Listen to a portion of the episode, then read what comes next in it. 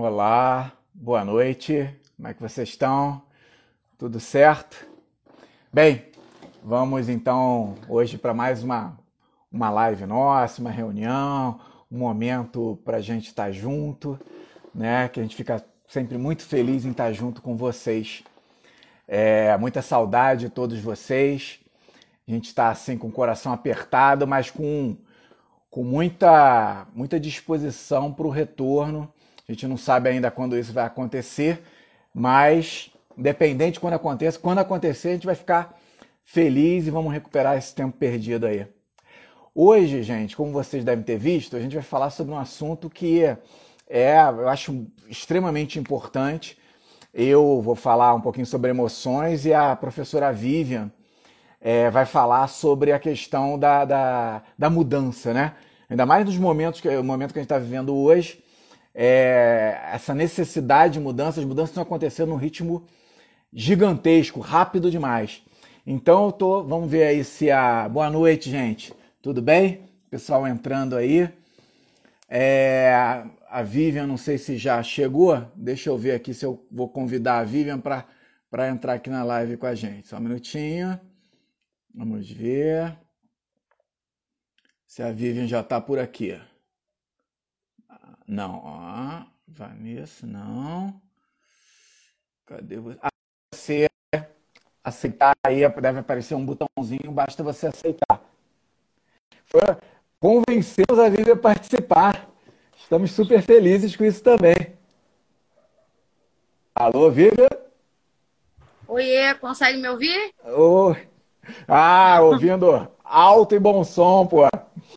E aí, bom. como é que você tá? Tudo bem, trancafiada em casa na maior parte do tempo, mas tudo bem.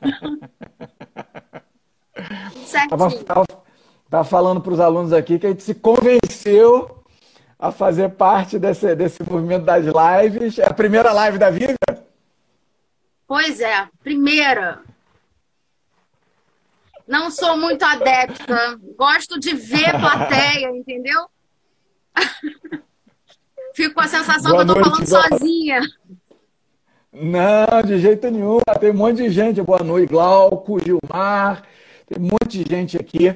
É, tenho certeza que depois dessa primeira experiência você vai se viciar, porque é, é uma maneira, claro que é muito melhor. Acho que todos os professores gostam de gente ali, né? 3D, tocar, falar, abraçar. Boa noite, Raquel. Mas, enfim, né, dadas as limitações, aliás, Docele Doces. Então, estamos com você, Vivi, aí, ó. Pessoal lá de Caxias aqui, ó. Firme e forte, pô. Que bom, que então, bom. Gente, Marcelo, boa noite. É... Todo mundo, ó. Marcelão. Marcelão tá aí também. Show de bola, gente. Hoje, a gente, então, vai conversar um pouquinho sobre mudanças e também sobre o aspecto emocional ligado a essas mudanças. É, tem uma frase que eu acho que é do Drucker, que fala que a única certeza é a mudança. Né? É, e é isso, né? O que a gente vê de, de algum tempo para cá, principalmente depois da questão digital, antes já tinha, né? Mas depois da questão digital, foi a aceleração dessas mudanças, né? É, hoje a gente pisca, tem uma nova tecnologia, tem um novo produto, tem uma nova solução, enfim, né? As mudanças estão ocorrendo. Tem, muitas vezes isso, isso acontece até no, no, lado pessoal, né? É um novo namorado, é a, enfim, é, as mudanças estão tomando conta da nossa vida. E para começar, Vivian, é, é, o que eu queria saber é, é, o que a, gente, a, nossa divisão aqui, gente, só para vocês entenderem, a Vivian vai falar, tratar muito mais de mudança e eu vou entrar em alguns pontos, quer dizer, ela é, é a personagem principal dessa live, mas em alguns pontos eu vou entrar para falar um pouquinho sobre, sobre a questão das emoções, dos sentimentos atrelados às mudanças. Mas para começar, eu queria saber o seguinte: o que é mudança? Não é porque a gente fala tanto, está mudando, está mudando. O, como é que a gente pode definir mudança, Vivian? Então, olha só, a gente pode começar, para a gente entender um pouquinho esse contexto e esse conceito de mudança, vale a gente pensar o seguinte. Primeiro, eu vou usar aqui as palavras de um filósofo grego chamado Heráclito, e ele fala o seguinte: que ninguém passa no mesmo rio duas vezes. Todo mundo já deve ter escutado falar isso em algum momento. E aí a gente tem duas maneiras de interpretar isso. A primeira, mais comum, que todo mundo costuma é, pensar, é o seguinte: ah, ninguém passa no mesmo rio duas vezes porque o rio nunca é o mesmo. Ou seja, o rio, vamos pensar assim, o mundo exterior, né? Ele não é o mesmo porque o constante fluir das águas faz com que ele mude constantemente. Então, esse rio nunca é o mesmo. Mas a gente pode pensar isso de uma outra forma. Pensa comigo. Talvez você que atravesse o rio hoje não é o mesmo você que atravessa o rio amanhã. Então, se a gente pensar dessa maneira, essa, essa frase, essa colocação dele ilustra muito bem essa questão da mudança de duas formas. Elas acontecem tanto no mundo exterior, no caso do exemplo Rio, quanto no mundo interior. E aí, quando é no mundo interior, com certeza a subjetividade é muito maior. O controle de, de emoções é muito mais importante nesse sentido. Mas o que seria a mudança propriamente dita? A mudança é uma alteração de um estado, de um contexto qualquer anterior para um novo, diferente. É um processo de transformação, de troca de aspecto. Tá? Então você pode, assim como você já falou, você pode mudar de bairro, de casa, você pode mudar a disposição dos móveis na sua casa, você pode mudar o corte de cabelo, você pode mudar um método de trabalho. Tudo isso vai ser mudança de qualquer forma. E as mudanças, elas acabam acontecendo de uma maneira tão frequente que os nossos caminhos acabam sendo ondulados e nunca caminhos lineares. Essas mudanças, elas podem ser planejadas, premeditadas ou inesperadas. E aí, se forem inesperadas, elas são incontroláveis, não estão sob seu domínio. Vamos pensar na seguinte situação: você planeja durante meses mudar de casa, de bairro, e aí você se planeja para isso, inclusive financeiramente. Ou para fazer uma viagem dos seus sonhos. Isso é uma mudança planejada, premeditada. Mas pensa no seguinte: de repente você tem um mal súbito e precisa mudar os seus hábitos de vida. Não foi uma coisa que você planejou, foi algo que aconteceu de maneira repentina, inesperada. Ou então você está lá com a sua vidinha linear, calma dentro do possível, e aí uma pandemia que não estava na ideia de ninguém, que ninguém previa que tomasse essa proporção, acontece. E isso acaba abalando suas finanças, suas emoções. Então, essas são mudanças totalmente inesperadas. E por serem inesperadas, são incontroláveis.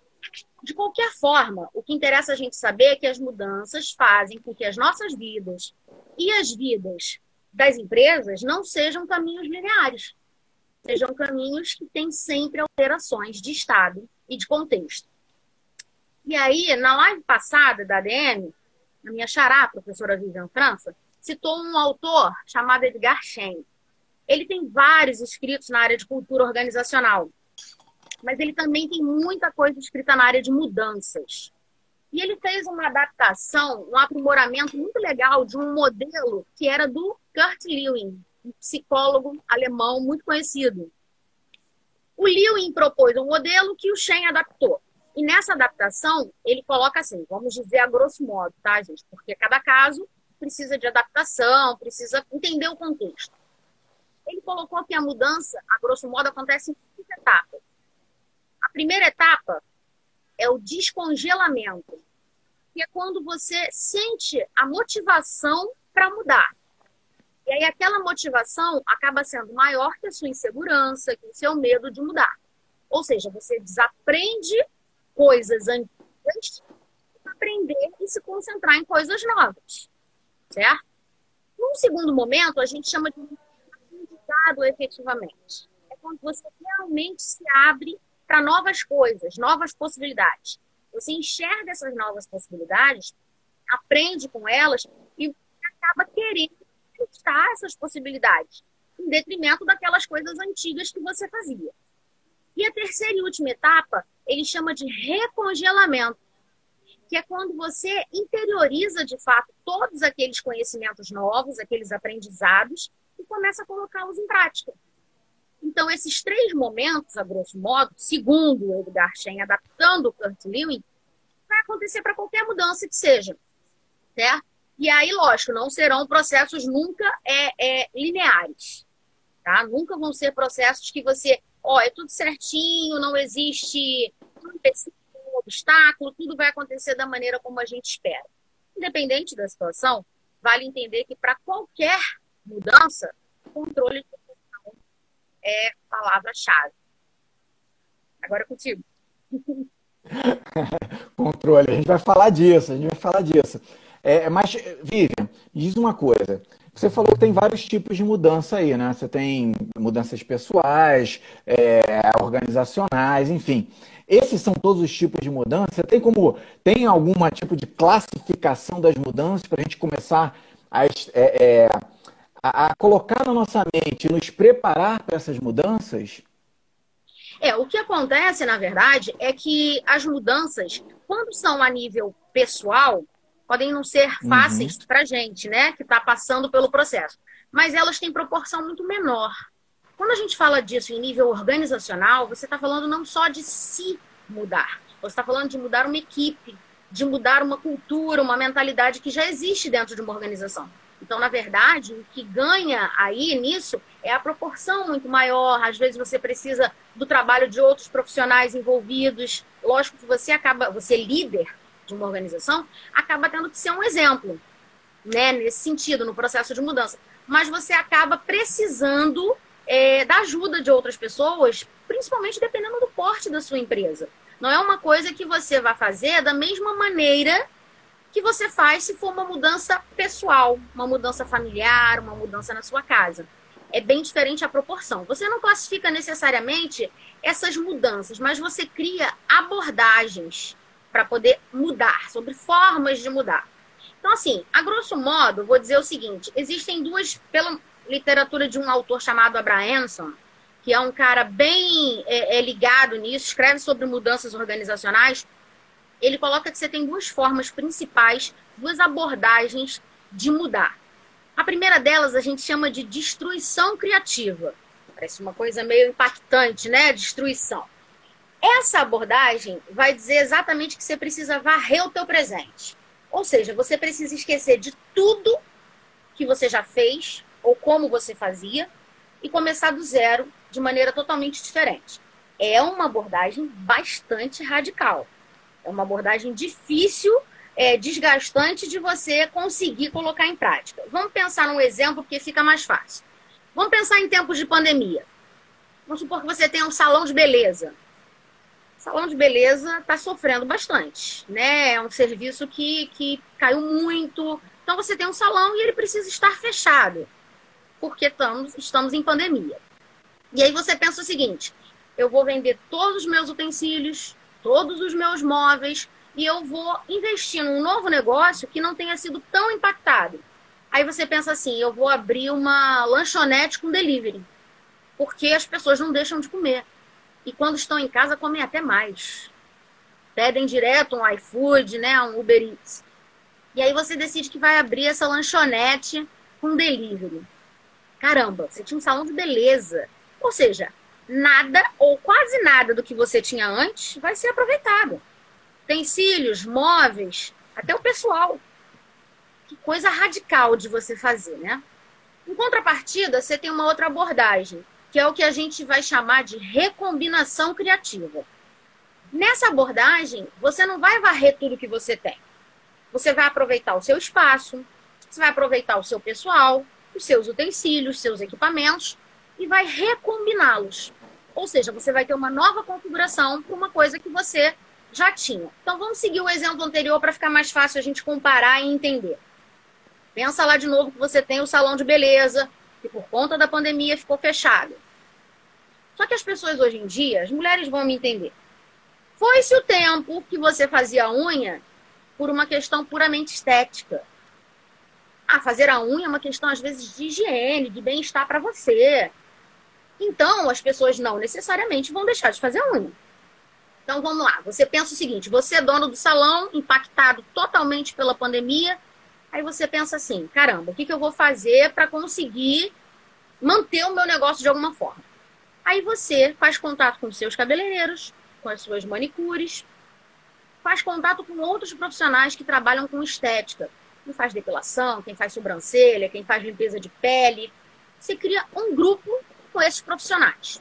Aí você disponibiliza um número de WhatsApp que fica sendo uma espécie de central de serviços de beleza em geral. O teu cliente faz contato com aquele número, agenda um dia, uma hora qualquer, e o serviço que ele quer, ele te passa isso. E você aciona o teu profissional e encaminha ele para o domicílio do cliente. Você faz uma prestação de serviço em domicílio. Ou seja, você passa a ser uma central que destina o profissional mais adequado de acordo com o serviço que o cliente pediu.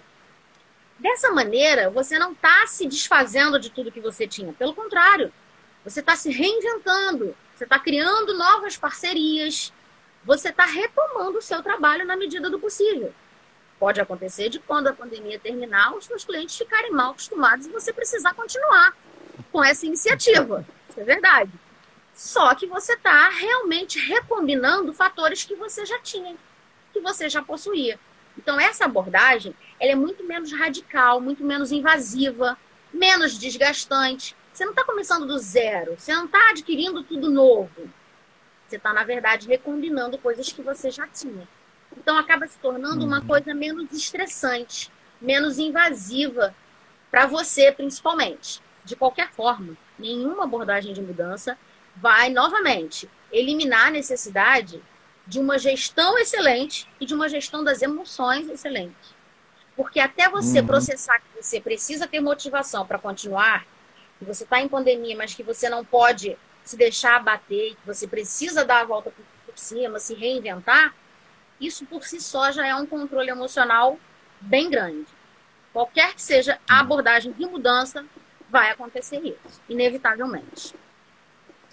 É, é Vivian, tem, tem várias. Primeiro aqui, só retomando aqui, só para o pessoal que chegou agora, a gente está falando então sobre a questão da mudança, né? E alguns aspectos emocionais que influenciam na nossa disposição para mudança. Né? Tem várias pessoas aqui já colocando participações, falando que é importante, é muito importante mudar, a vida é uma eterna mudança. É, muita gente com saudade, estamos morrendo de saudade também de vocês, gente. Acreditem, né? Professor, é, professor é cansado, né? vezes quando a gente se sente cansado, mas a gente sente muita, muita falta de estar com vocês.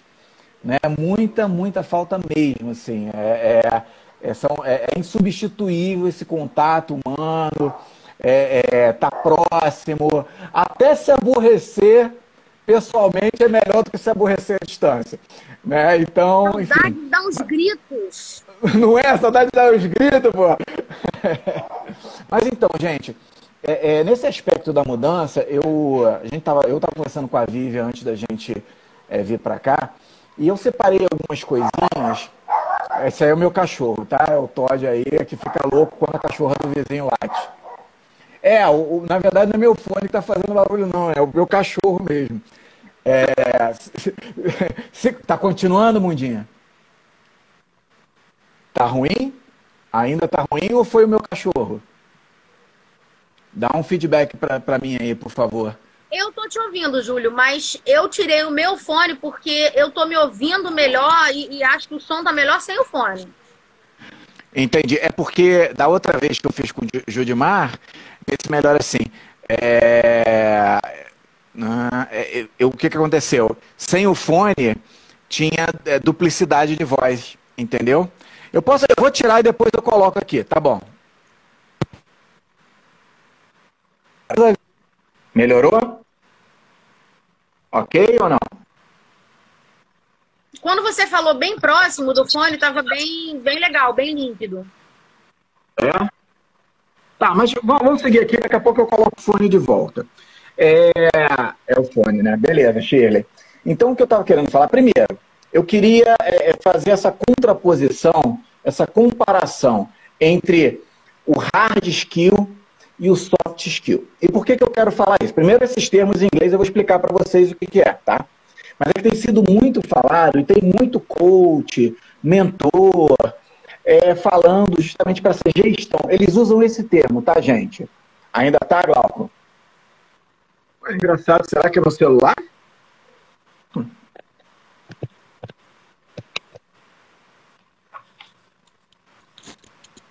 Vamos lá, vamos ver se melhora. Normalmente esse fone é tão bom. Vamos ver se melhora.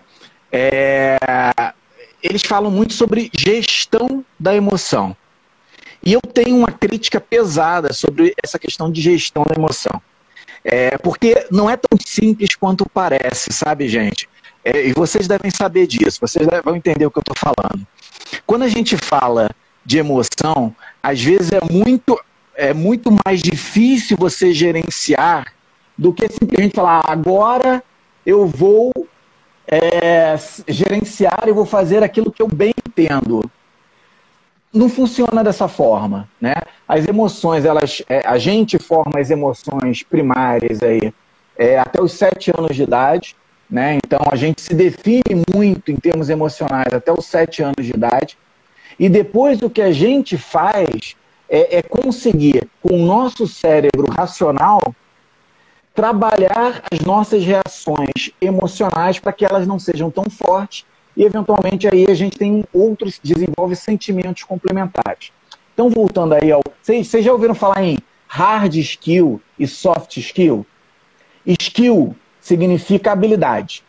Né? Então, são as habilidades duras, hard, vamos dizer assim, e as habilidades mais leves, né? mais macias.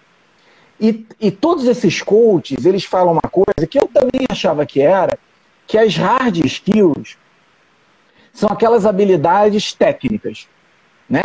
É o que você, é, por exemplo, técnico de administração. Se a gente aprende lá contabilidade, a gente aprende logística, marketing, isso seria o hard skill, uma habilidade mais pesada.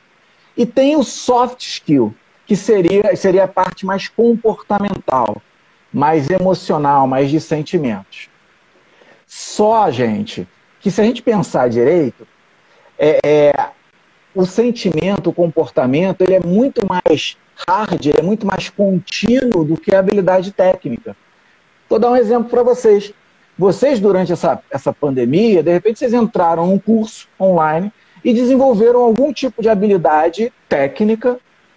Ah, eu vou aprender a fazer é, cheesecake, que é a minha especialidade, vocês sabem disso, né?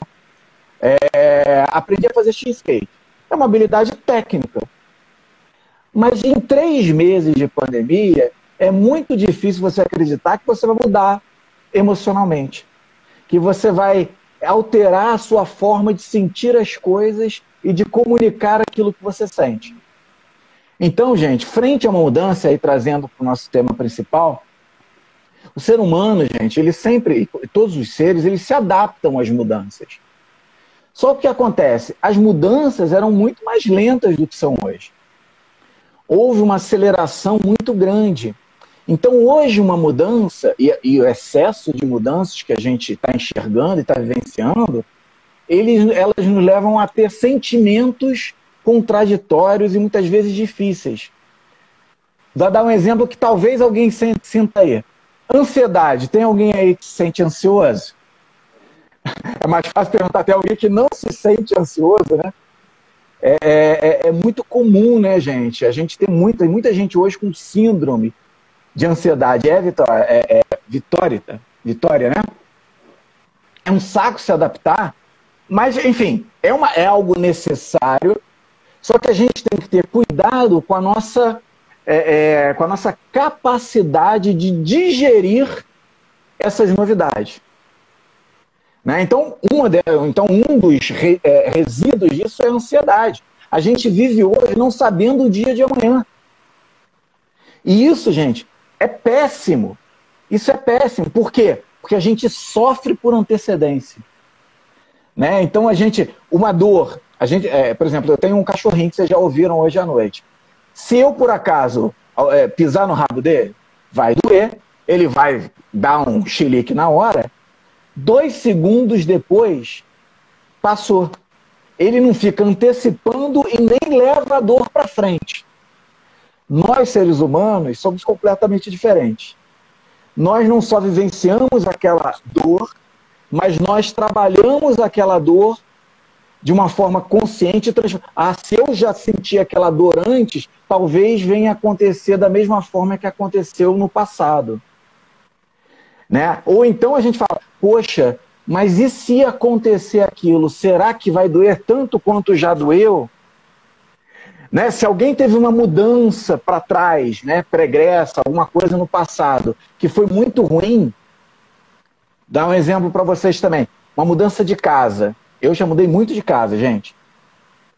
É, uma mudança de casa. Uma, a Vitória está falando da parábola do monge. Eu não conheço. Depois você conta para gente.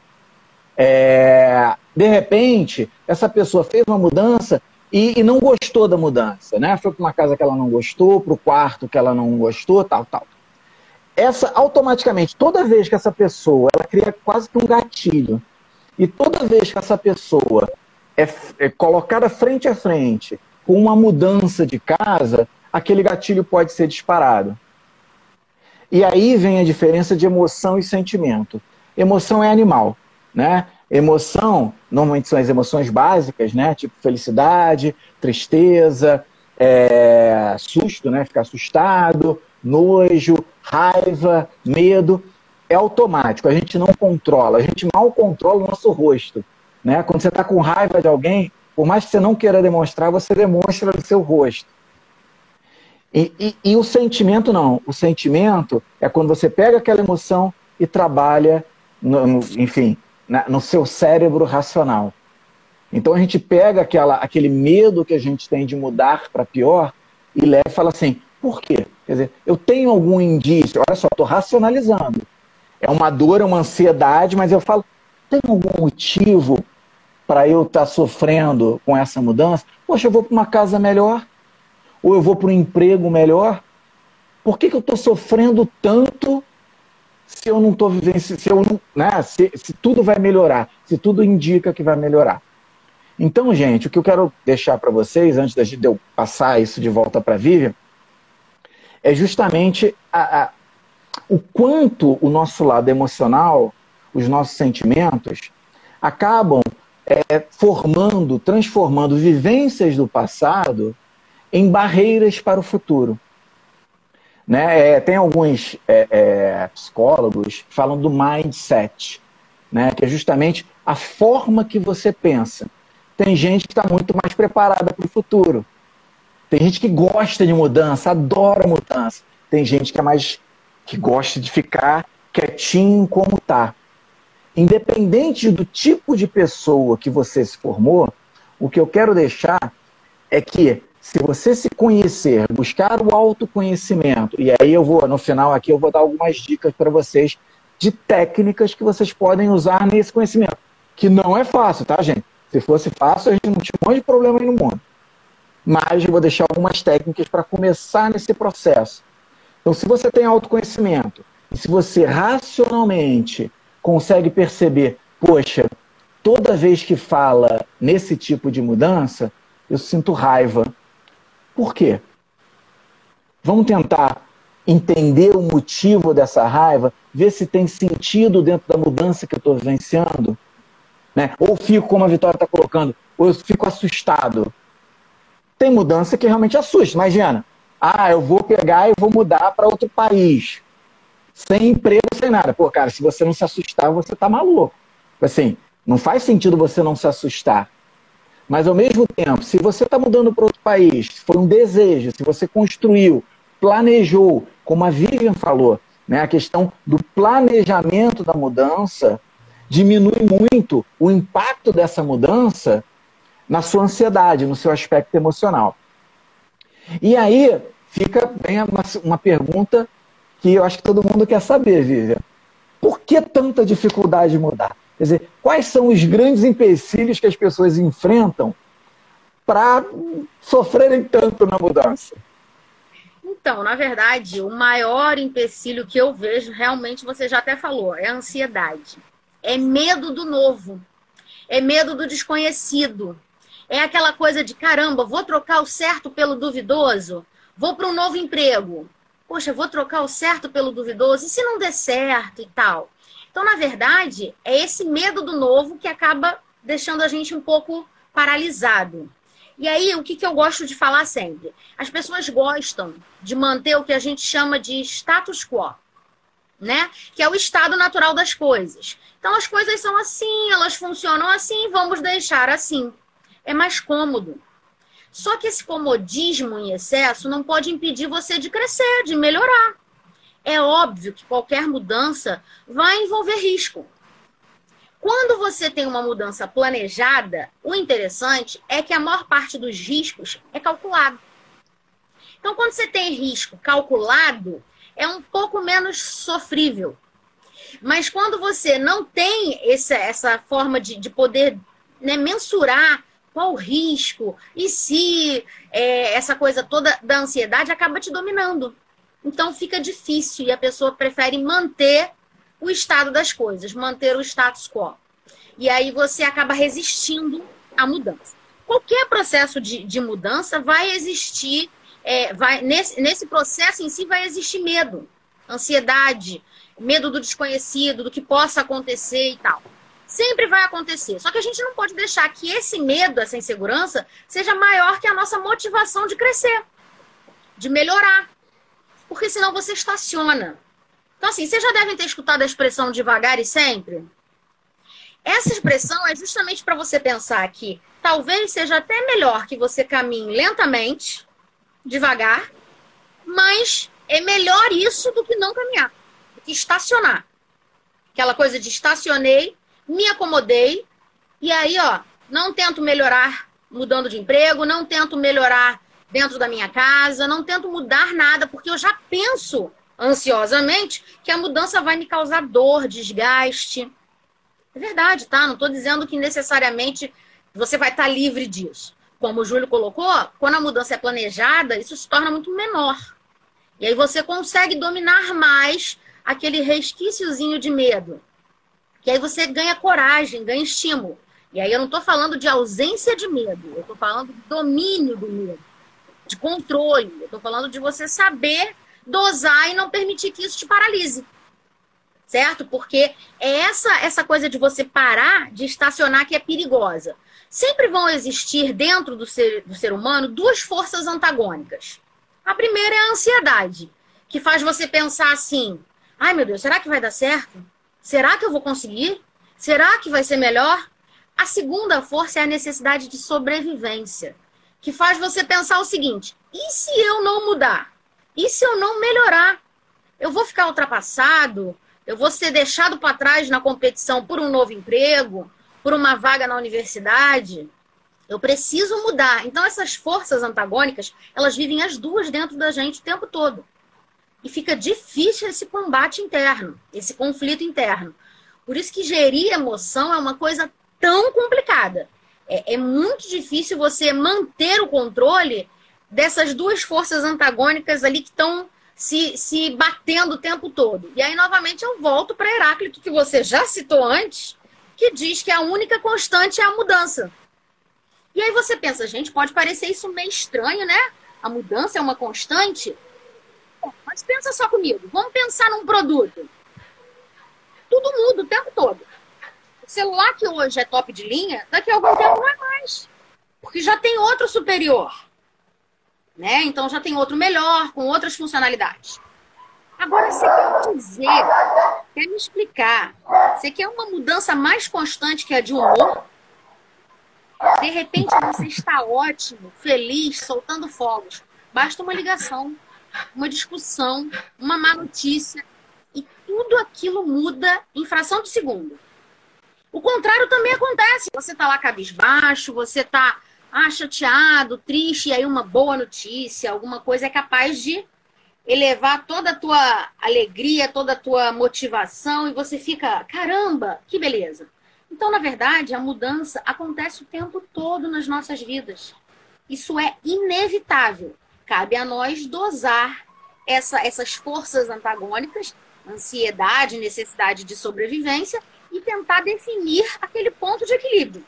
É difícil pra caramba, tá? Não é porque Júlia e eu estamos aqui falando que somos expert em domínio de emoções, não. Muito pelo contrário. Eu costumo dizer que os professores sabem dizer muito bem o que fazer. Não necessariamente aplicam em suas vidas.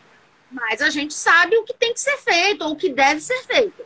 E é mais ou menos isso que acontece. Você precisa dosar. Essas forças antagônicas precisam estar em equilíbrio para você não ficar, né, ou ansioso demais, ou achando demais que você tem que mudar o tempo todo. Como o Júlio falou, tem muita gente que gosta de mudança, que quer sempre mudar de bairro, de casa, de lugar, ou que não quer nem morar numa casa, quer viver acampando. Então, tem essas pessoas que gostam de mudança. Só que a sobrecarga de mudança também é prejudicial. Tudo em excesso. Eu costumo dizer que só o que não é ruim em excesso é conhecimento. De resto, tudo em excesso é ruim. Às vezes até o conhecimento, né? É, até o conhecimento. Porque quando você ignora certas coisas, você não sofre tanto, né? Verdade. É verdade. Pois é. Porém, é tudo que for em excesso é ruim. Essas pessoas também que estão o tempo todo mudando tudo, elas acabam não tendo um paradeiro muito certo. Você não finca raízes, você não cria raízes às vezes. Então, não é. A gente não está aqui para dizer para vocês que, ó, muda o tempo todo, tá, gente? Porque lá fora tudo muda, aqui dentro tudo muda. O rio vai mudar o tempo todo, seguindo aquela primeira colocação que eu fiz aqui. Mas você não necessariamente precisa mudar o tempo todo. Você precisa mudar ou quando é preciso, ou quando você enxerga uma possibilidade de melhorar, de crescer. Certo? Em todas essas, novamente, a gente sempre vai brecar na ansiedade, nas emoções conflituosas que vão existir dentro da gente, tá? Não tem como. Elas não vão estar ausentes, você vai só dominá-las. Uhum, uhum. É, eu, eu, até pegando um gancho que você está falando, Vivian, eu queria discutir uma coisa aqui que às vezes a gente, a gente confunde. Primeiro, é, é, tem muita gente que tem. Às vezes a gente olha para umas pessoas que não mudam nunca, que rejeitam a mudança e tem muito medo da mudança. E a gente vira para elas e fala: Poxa, essa pessoa é tão acomodada, né? É, e aí eu queria é, eu acho o seguinte: primeiro, todos nós temos passados diferentes uns dos outros, formações diferentes. É, muitas pessoas tiveram uma formação. Ainda, ainda não tá bom, não, gente, meu áudio? O Jonathan agora falou aqui. Eu te não tá legal o áudio. É? Deixa eu virar um pouquinho aqui só para ver se melhora é, é, essas pessoas, de repente, elas tiveram é, vivências negativas quanto à mudança, quanto à iniciativa. Sabe vou dar um exemplo para vocês que acontece quando a gente é criança. Tira o fone, tá bom, tiro. Melhorou? Foi? É, é, vamos, vamos pensar numa criança que tudo que tenta, é, os pais, por um motivo, falam: não, você está fazendo besteira, para de fazer besteira. Né? Nessa primeira infância, que é uma, uma fase primordial na formação das emoções, é, é muito importante que a gente estimule as crianças na formação de, de novidade, no tentar, no ser lúdico, né? Beleza, dito isso, então nem sempre, o que eu quero dizer é o seguinte, nem sempre quem tem muita resistência é alguém que é acomodado. Muitas vezes ele tem é, é, memórias emocionais negativas que, gente, é, pode parecer exagero, mas que impedem a pessoa de mudar. E a pessoa sofre com isso. Não é que ela não queira, é que ela não consegue. Beleza, dito isto, eu queria também diferenciar é, é medo de coragem. Muitas vezes as pessoas acham que o medo é o oposto de coragem. E, e, gente, não é. Medo, o oposto de medo é ser destemido, não ter medo. Ser corajoso é agir com o coração. É superar o medo. Superar o medo. Todos nós temos medo, gente. Todos nós. Né? Quando há três eu, eu completei agora três anos é, no Colégio Pedro II. Eu, eu já conto isso para meus alunos, já três anos atrás, quando eu fui convocado, é, eu, cara, eu tive muito medo. Eu tinha 17 anos lecionando no ensino superior. Eu tinha uma vida em Petrópolis, eu tinha uma carreira, eu tinha um salário que naquele momento era maior do que o salário que eu viria a ter no Pedro II naquele momento. Então, gente, tudo isso é uma mudança radical de vida. Por outro lado, eu tinha ganhos também. Então, o medo existe. Eu passei algumas noites ansioso, matutando, né? Pensando se eu deveria seguir aquilo ou não. E fiz uma decisão. Eu acho que o mais importante disso é já sair do estágio probatório, cumprir. É, atualmente é muito bom. Não, mas vai cumprir. Atualmente é muito importante sair né, do estágio probatório.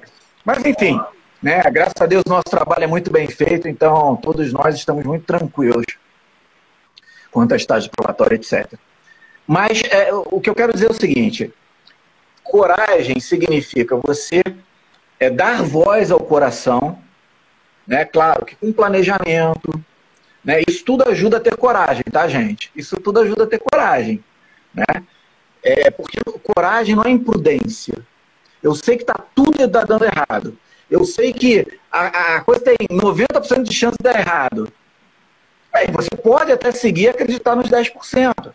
Individualmente isso é possível. Agora, numa empresa, quando você está lidando com muitas vidas, não é nem justo você fazer uma, um, correr um risco de 90% porque você é corajoso. Porque isso não é coragem, isso é imprudência. Então, primeiro, então, o medo, ele existe, faz parte da nossa vida. E é importante que exista, tá? Medo não é nada ruim. O grande problema do medo é quando ele nos domina. Nós temos, eu estava conversando com alguns amigos meus um pouco mais cedo. O, o, nós temos hoje uma sociedade que é dominada pelo medo. Né? É, não só pelo, pela questão do Covid, não. Né? Existe quase que um, um plano generalizado para que todo mundo tenha medo de tudo. A gente tem medo do coleguinha, a gente tem medo quando entra no ônibus, a gente tem medo de ser assaltado, a gente tem medo de tudo, gente. E isso é, esse excesso de medo acaba nos tornando é, poucos propensos a aceitar desafios. Inclusive, desafios aí ligados a relacionamentos. Né? Por isso que a gente está vendo uma degradação enorme dos relacionamentos. Né? Porque está todo mundo se enclausurando, todo mundo se defendendo antes de ser atacado. Porque existe. Tem o Mia Couto, que é um grande escritor português, ele, ele diz o seguinte, ele numa, numa ele foi num simpósio sobre segurança e ele fala uma coisa que é muito interessante. Ele fala, desde pequeno a gente aprende a ter medo do estranho da rua. Mas mais de 50% dos abusos acontecem dentro de casa de gente conhecida. O que eu quero trazer é claro que você tem que ter cuidado, mas o ponto é, não é, o, não é um medo que vai construir um futuro. A gente tem que ter planejamento para diminuir o medo e ter, sim, aí sim, a coragem de tentar, de superar, de observar o medo e falar: vamos lá. E eu estou pronto para esse medo. É claro que isso, falando, é mais simples, né? mas é, é, é, é importante para o mundo de mudanças, para a gente não ficar para trás, para a gente não ficar com mão de obra barata, a gente tem que arriscar alguma coisa, gente. É impossível crescer sem assumir algum tipo de risco.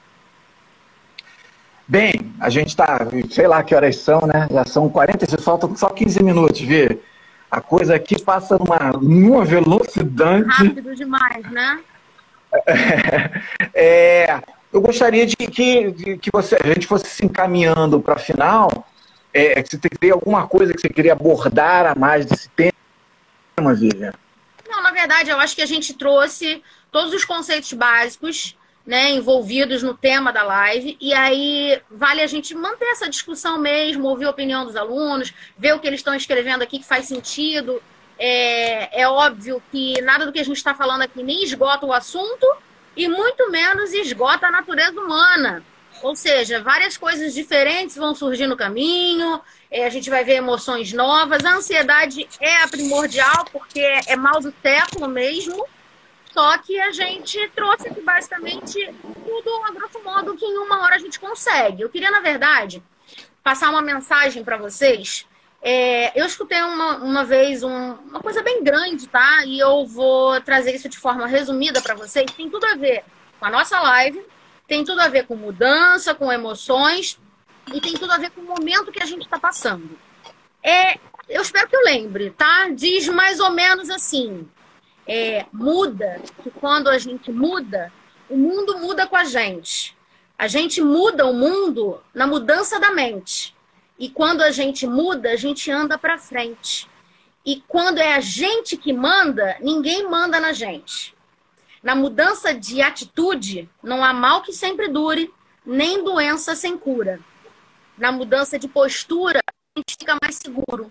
Na mudança do presente, a gente molda o futuro.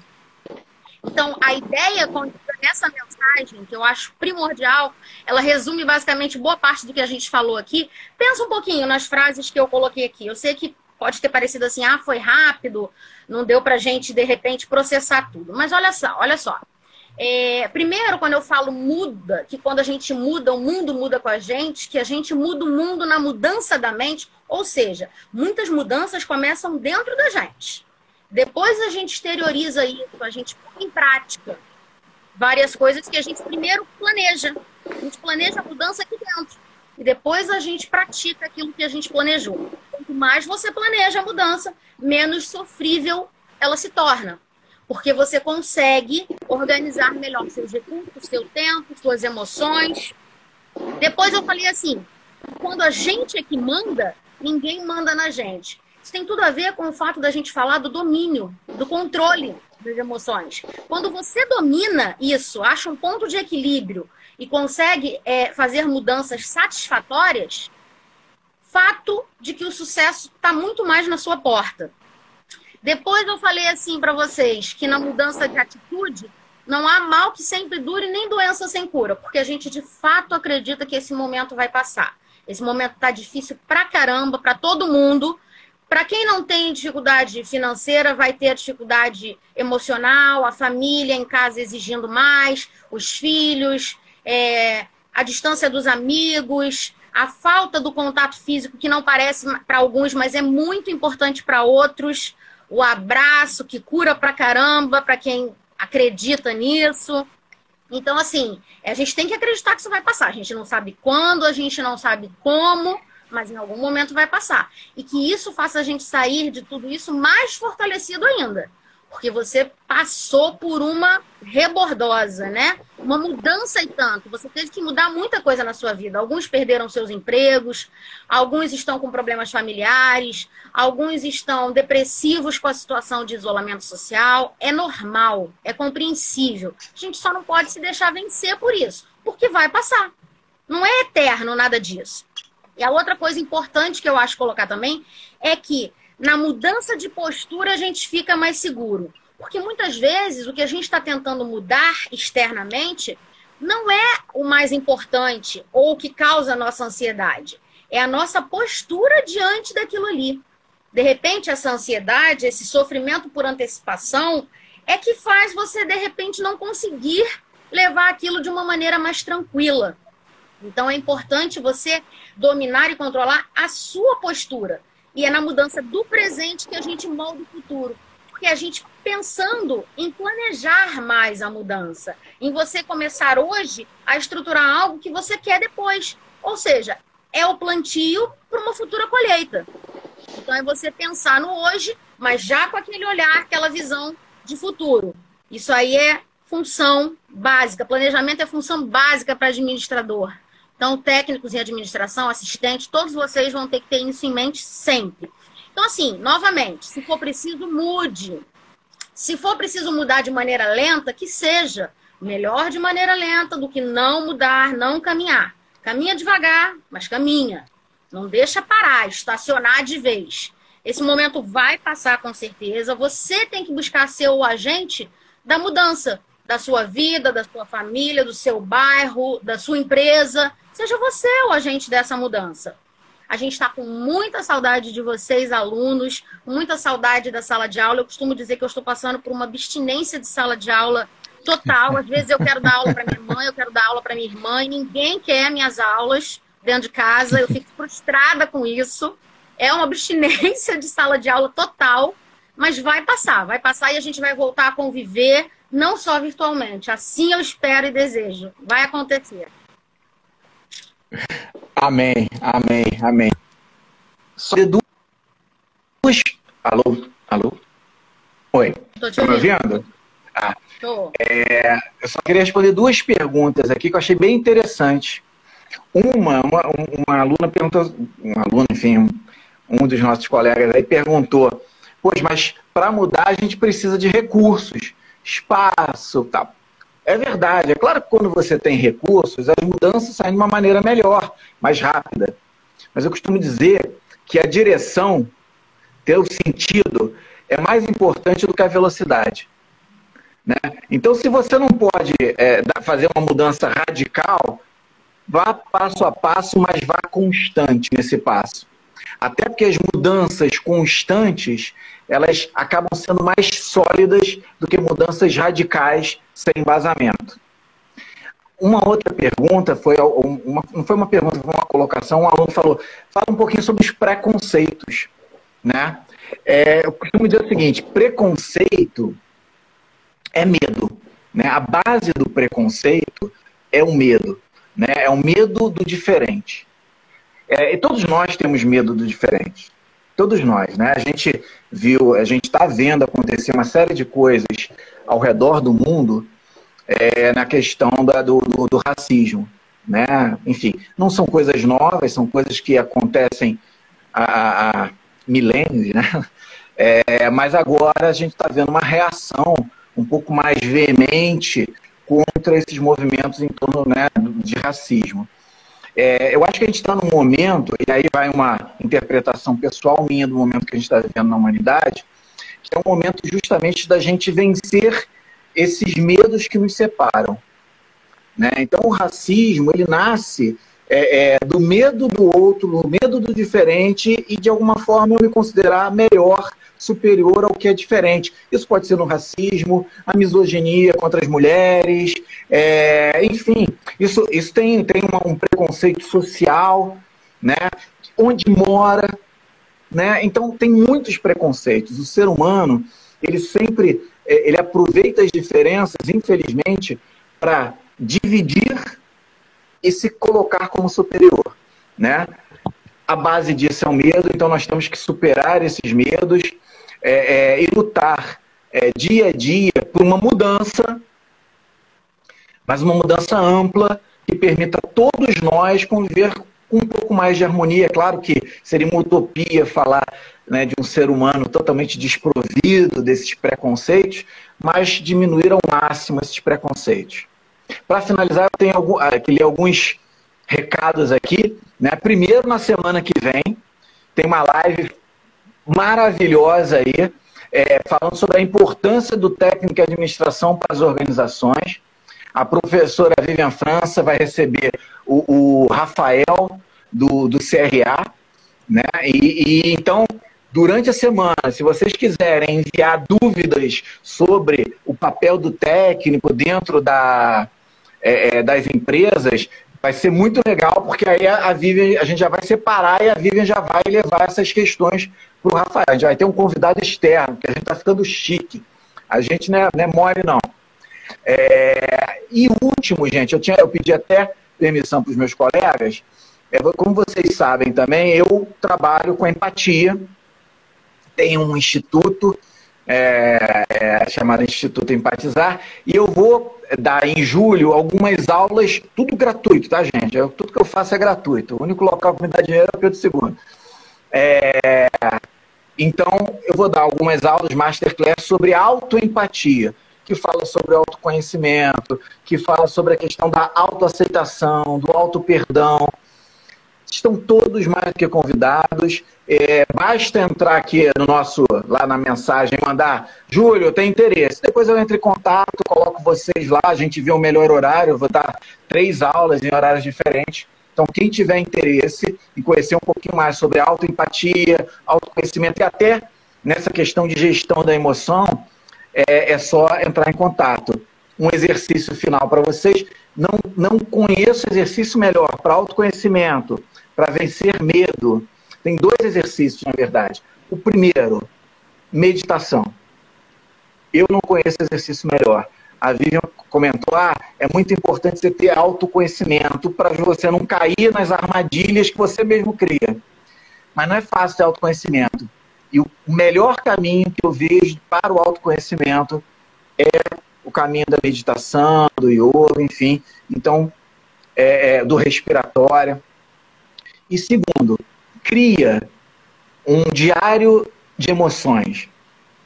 O que, que significa isso?